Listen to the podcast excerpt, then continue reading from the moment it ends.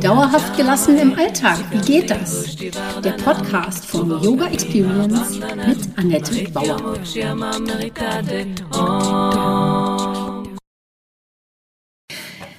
Hallöchen, schön, dass du da bist. Heute Podcast Folge 5 in meiner neuen Staffel. Hast du mal fünf Minuten? Heute geht es um Klarheit und Fokus für High Performance. Mein Name ist Annette Bauer, ich bin Yogalehrerin, Yogatherapeutin und Yoga-Coachin. Meine Vision ist es, Yoga von der Matte in den Alltag zu holen. Mit meinen Yoga-Hacks kommst du locker durch die Woche.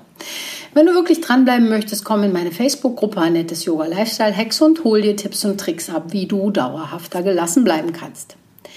Jede Woche stelle ich da eine Übung vor und freue mich, wenn sie dir im Alltag hilft.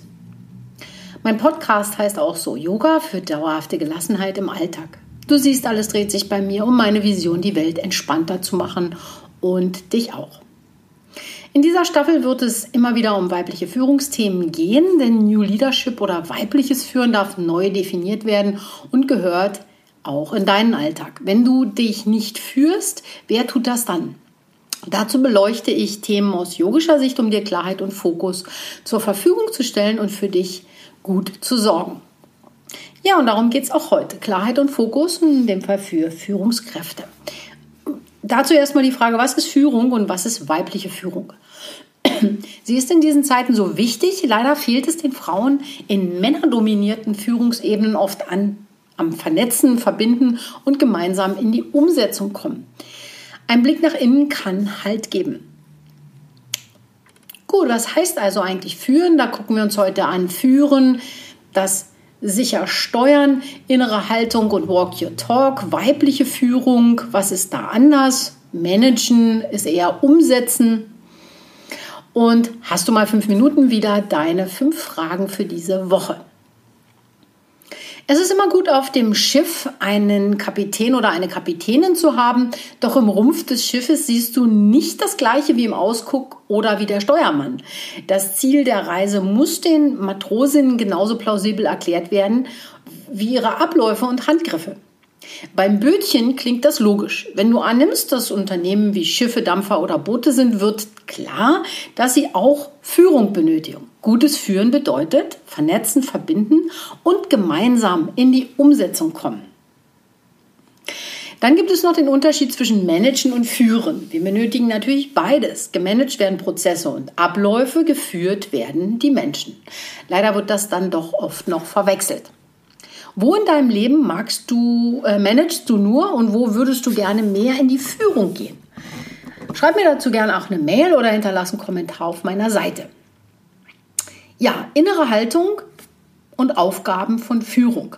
Führen heißt nicht, ich sage, wo es lang geht und du musst mitmachen. Gute Führung hat eine Vision und begeistert andere. Damit meine ich jetzt nicht platt Propaganda für Anfänger, sondern echte, nachhaltige und wertschätzende Visionen, die im Dienste aller stehen.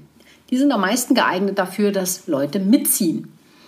Grundsätzlich ist ähm, Leadership oder, oder die Führung für Ziele und Visionen zuständig. Das kann ein Unternehmen oder eine Familie sein. Menschen, die führen, suchen nach kreativen Möglichkeiten und vermitteln Werte und Ziele so, dass der Rest mitziehen kann. Führungskraft braucht dazu selbst eine klare innere Haltung und Ausrichtung. Denn sie muss schließlich wissen, wo die Reise hingeht. Das ist wichtig für die Firmen, aber auch für die Familienkultur und diese innere Haltung fließt eben auch in die Vision, in die Werte und Ziele des Unternehmens ein. Dazu braucht Führung eine gelingende Kommunikation. Wenn du die Mitarbeiterinnen nicht abholst, wo sie sind, sondern Wörter benutzt, die sie nicht verstehen, hast du verloren. Vorbilder plus gute Kommunikation, das führt zu Kooperation. Leider ist das gar nicht so leicht. Gute Kommunikation, gelingend. Eine gute Führung lässt ihre Mitarbeiter glänzen. Sind die Mitarbeiter erfolgreich, strahlt das auf das ganze Unternehmen zurück und die Firmenkultur wird wirklich gelebt und bedeutet auch für die Mitarbeiterinnen keine Anstrengung. Das wollen die dann auch einfach, weil es Spaß macht. Genauso gelingt das in einer Familie auch. Das fördert einfach den Zusammenhalt und das nennt sich in diesem Sprech hier Kohäsion. Aber Zusammenhalt ist eigentlich klarer. Dann Walk Your Talk. Und jeder ist da auch anders. Dann ist da eben noch die Vorbildfunktion. Walk your talk heißt selbst das zu leben, was du predigst. Wenn du als Vorsitzender einer Non-Profit-Organisation im Privatleben einen Lamborghini fährst, äh, wirkt das nicht gerade stimmig. Dann ist es eben besonders wichtig, das plausibel zu erklären, wie das mit dem Rest zusammenpasst. Lebst du, was du von anderen verlangst? Und selbst wenn das so ist, kommt das nur zum Tragen, ähm, wie du andere glänzen lassen kannst. Bringen sie nicht deine Fähigkeiten und deinen Charakter mit, müssen sie es auch nicht so machen, wie du es haben willst. Eine gute Führungskraft fördert die guten Eigenschaften und beharrt nicht darauf, dass jeder so sein muss wie sie selbst. Sie sieht, welche Kunst das Teammitglied mitbringt und lässt sie diese auch einsetzen. Was ist dann ein Manager? Manager sind Umsetzer und regeln alle Aufgaben. Also was wird als alles an Material und Ausbildung benötigt? Wie stellen wir das Ganze an? Und wer muss dazu noch an Bord geholt werden? In erster Linie geht es um Planung und Organisation, Entscheidungen treffen und delegieren. Manager, die alles selbst erledigen, managen eigentlich nur sich selbst. Dann müssen sie Informationen beschaffen und koordinieren die Abläufe. Dazu gehören dann auch die Bewertung von Mitarbeiterinnen und Ablauf- und Ergebniskontrollen.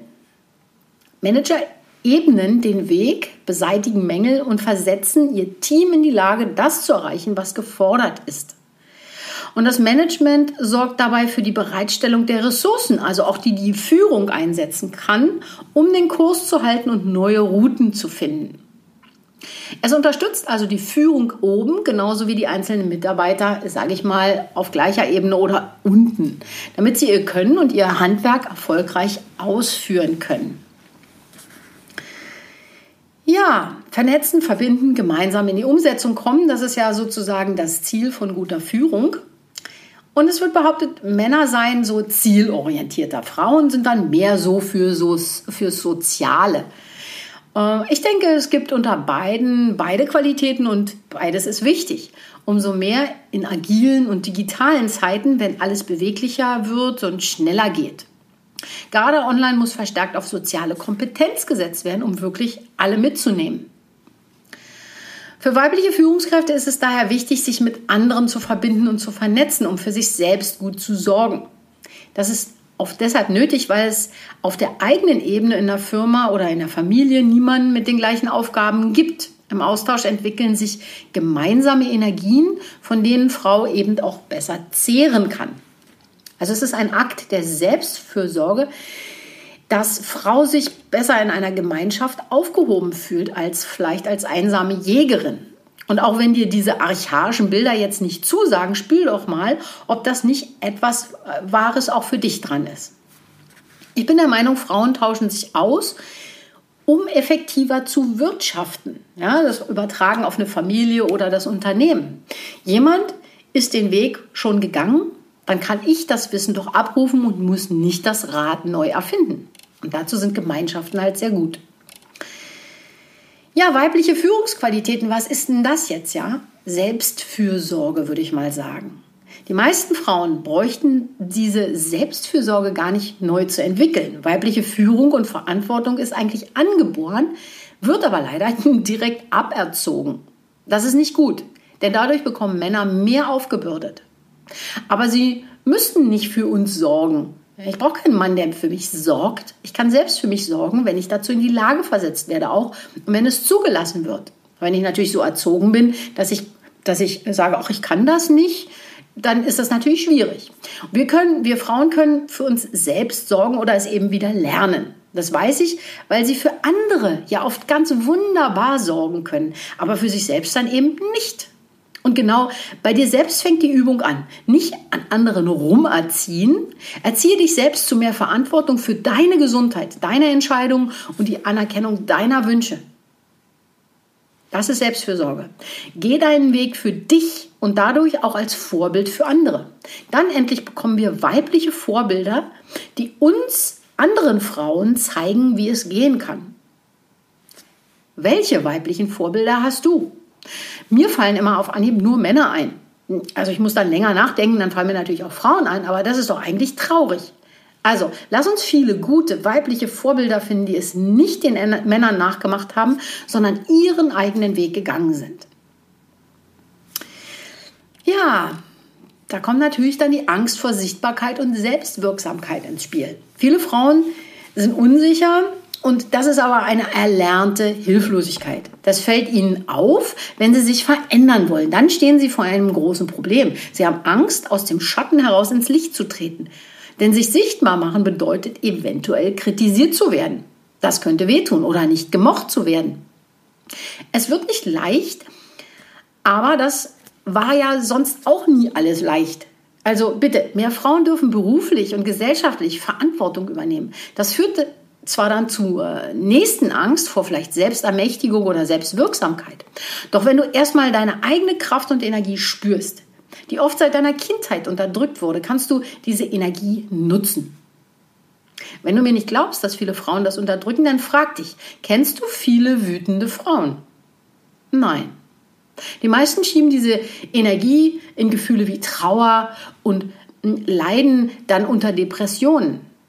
Ja, da schieben Frauen ihre Wut oft hin. Denn Wut ist ja für ein Mädchen nicht schicklich. Und das sind sicherlich wieder ein paar steile Thesen für dich, die ich hier anbiete. Ich freue mich, wenn du mir dazu deine Meinung schreibst. Und hier kommen jetzt noch deine fünf Übungen für diese Woche. Fünf Minuten Journaling, ähm, du weißt, mach nicht alles auf einmal, mach nur die eine Frage für heute und nimm dir die nächste morgen vor, versenk dich fünf Minuten lang dann in deiner Antwort und schreibe ohne abzusetzen. Hier kommt die erste Frage für heute. Die anderen vier kannst du auf meinem Blog nachlesen. Was denkst du über Willenskraft? Erforsche über diese Woche, wann sie am Tag am größten ist. Wann ist deine Willenskraft über den Tag verteilt am größten? Oder auch, wann ist sie in der Woche am größten oder im Monat? Und dann also, was denkst du über Willenskraft? Schreib mir gerne einen Kommentar dazu oder komm für einen Austausch in meine Facebook-Gruppe Annettes Yoga Lifestyle Hacks. Ich lade dich herzlich dazu ein, äh, ins Gespräch zu gehen und äh, freue mich auf deine Antworten.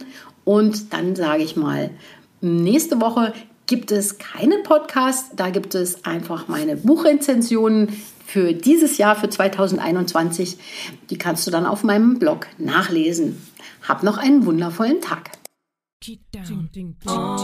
Das war Dauerhaft gelassen. Wie geht das? Der Yoga Experience Podcast mit Annette Bauer. Wenn du mehr davon in deinem Alltag einbauen möchtest, abonniere gerne meinen Podcast.